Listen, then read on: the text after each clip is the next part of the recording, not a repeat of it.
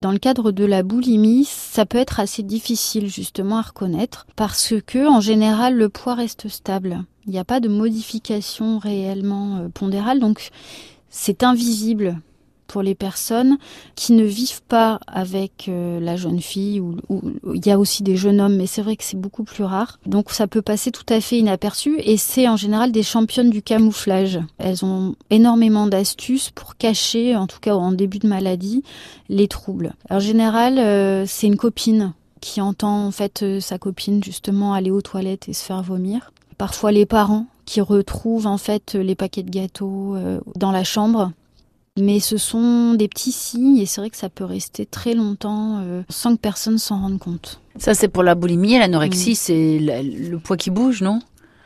Alors l'anorexie, le poids bouge, oui, en général, il y a une perte de poids. Euh, l'anorexie, on est à peu près dans le même euh, processus mental, hein, sauf qu'en fait, il s'arrête à la restriction pure. Hein, donc la jeune fille est également obsédée par l'alimentation, mais elle est obsédée par le fait de ne pas manger. Et donc toute la journée, elle pense à la nourriture et la conséquence, c'est qu'elle ne mange quasiment rien ou en tout cas le minimum. Parce que chaque fois qu'elle avale quelque chose, en fait, il y a dans sa tête comme un compteur de calories qui se met en route, et euh, on peut presque assimiler ça à un trouble obsessionnel compulsif, où euh, en boucle, en fait, toute la journée, elle euh, compte les calories.